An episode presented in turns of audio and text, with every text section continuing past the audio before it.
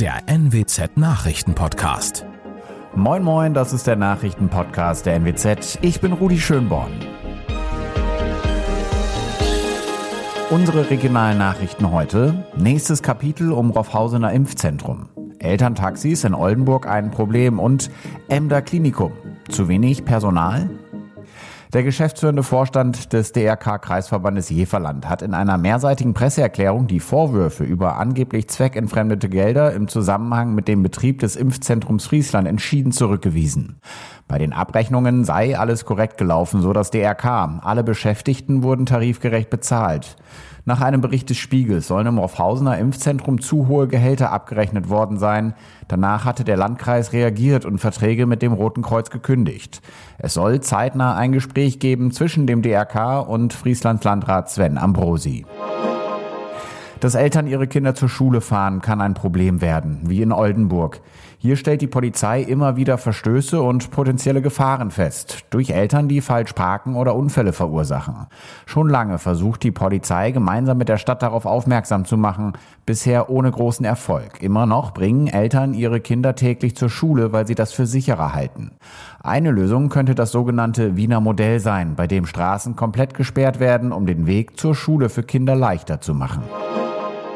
Viele Krankenhausärzte ächzen immer mehr unter der hohen Arbeitsbelastung im Emder Klinikum. Das berichten mehrere Mitarbeiter im Gespräch mit der NWZ. Die Situation im Klinikum ist demnach wenigstens partiell viel dramatischer als bisher bekannt. Es ist eine Frage der Zeit, bis das System kippt. So wird ein Mitarbeiter mit Blick auf den bevorstehenden Winter und womöglich steigende Corona-Zahlen zitiert. Eine schnelle Lösung des Problems ist wohl gerade nicht greifbar.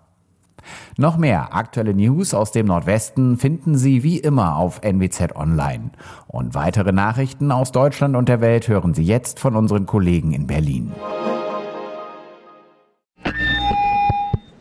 You are my, you are my hero. Mega, Wahnsinn, unfassbar. Äh, Dieter? Das findest du gut? Nee, nicht die Super Null. Das super Angebot hier. Ist doch mega! Das Xiaomi 11 Lite 5G New Edition ab nur einem Euro von Mobilcom Debitel. Mega smart mit gratis Handstaubsauger. Jetzt sichern auf freenetdigital.de. Herzlich willkommen zu unserem Podcast an diesem Montag, den 25. Oktober 2021. Ich bin Benjamin Kloß. Einen schönen guten Morgen. Das sind heute unsere Top-Themen aus Deutschland und der Welt. Unerwünscht die Reaktion auf Erdogans Aussagen gegen den deutschen Botschafter. Die Weltklimakonferenz in Glasgow hat begonnen und Corona-Impfung, was machen mit Fußballprofi Joshua Kimmich. Die Ankündigung des türkischen Präsidenten Erdogan, den deutschen und neun weitere Botschafter zu unerwünschten Personen zu erklären, sorgt weltweit für Kritik. In Deutschland etwa erforderte Bundestagsvizepräsidentin Claudia Roth von den Grünen als Reaktion, Rüstungsexporte in die Türkei zu stoppen. Miriam Schmidt berichtet aus Istanbul. Wie sind denn die Reaktionen auf Erdogans Ankündigung? Das Auswärtige Amt ließ mitteilen, man berate sich mit den anderen neun Staaten und das US-Außenministerium, das sagt, es bemühe sich um Klarheit. Und erst dann, wenn sich die Staaten abgesprochen haben, wird es wohl erst eine Reaktion geben. Unklar ist aber auch, ob Erdogan seine Ankündigung überhaupt mit dem zuständigen Minister hier abgesprochen hat. Das wäre in dem Fall Außenminister Mevlüt Çavuşoğlu. Der muss die Anordnung seines Chefs nämlich eigentlich ausführen und wenn nicht, dürfte es ihn seinen Posten kosten. Denn im Präsidialsystem, das es ja hier in der Türkei gibt, da entscheidet Erdogan. Was hat das für Auswirkungen auf die Beziehungen der Türkei zu Deutschland? Es stellt auf jeden Fall eine Zäsur dar. Egal wie Deutschland und die anderen Staaten nun reagieren, der Vorfall wird die Beziehung zu den Ländern in irgendeiner Weise beschädigen. Gerade Deutschland hatte ja nach 2017, da gab es eine Krise wegen inhaftierten deutschen Staatsbürgern, mühevoll wieder die Beziehungen zur Türkei aufgebaut. Das ist jetzt natürlich ein herber Rückschlag. Und wenn dann noch die neue Regierung steht, dann könnten die Beziehungen noch schwieriger werden. Es wird nämlich erwartet, dass eine Ampelkoalition schärfer mit Erdogan umgehen wird, als Merkel Merkel es bislang getan hat. Diesen Sonntag beginnt in Glasgow die Weltklimakonferenz. Rund 25.000 Teilnehmer aus fast 200 Staaten werden dabei versuchen, Schritte in Richtung mehr Klimaschutz auszuhandeln. China, die USA, Indien und die EU gehören zu den Akteuren, auf die es besonders ankommt. Wie stehen Sie zu dem Thema und der Konferenz?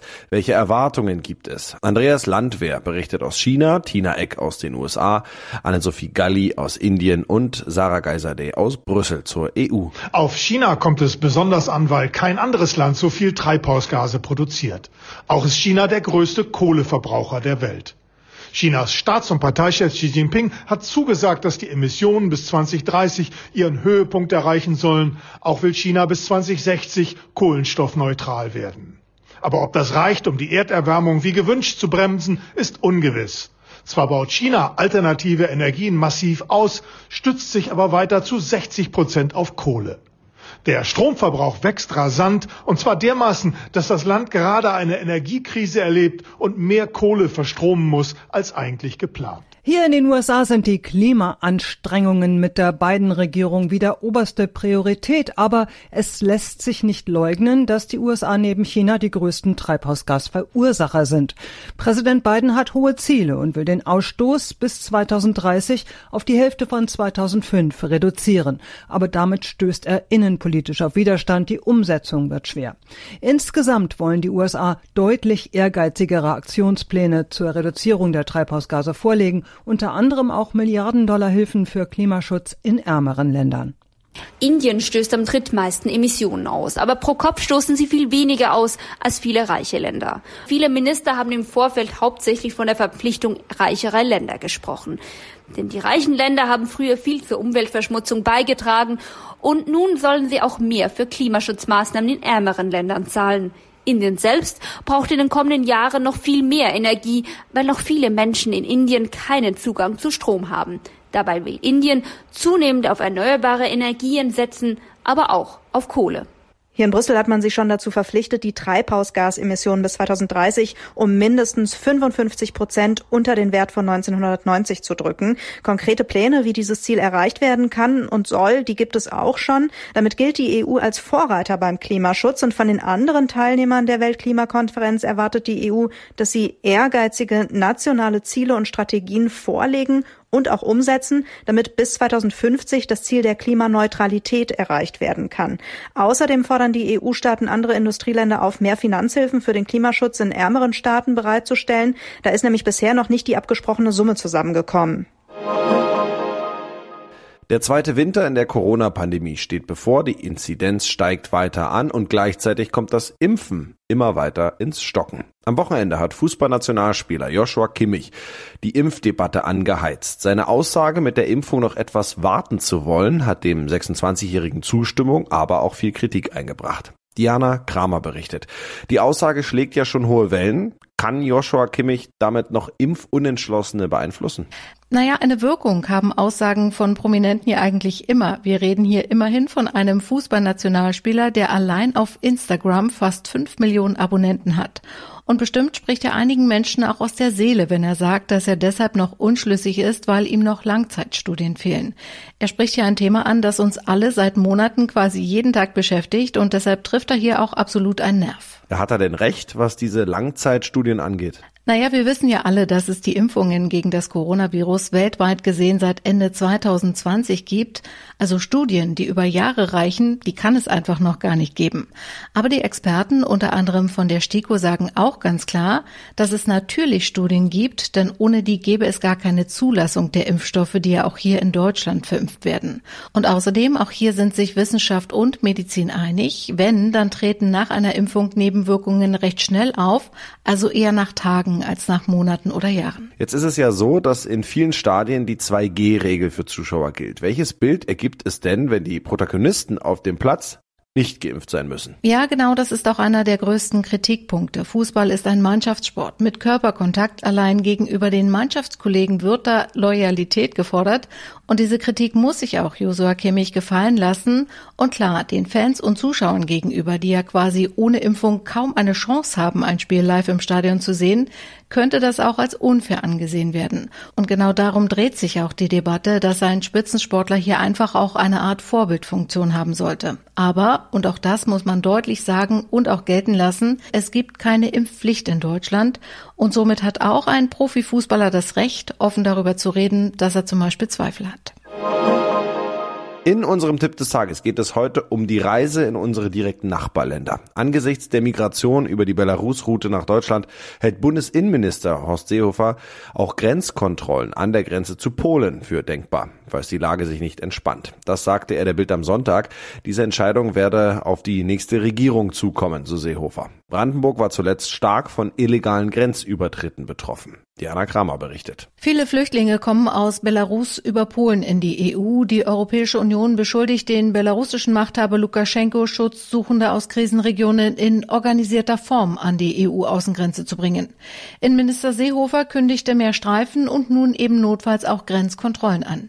In der Nacht war die Polizei an der deutsch-polnischen Grenze in Brandenburg gegen Rechtsextreme eingeschritten, die gegen Migranten vorgehen wollten.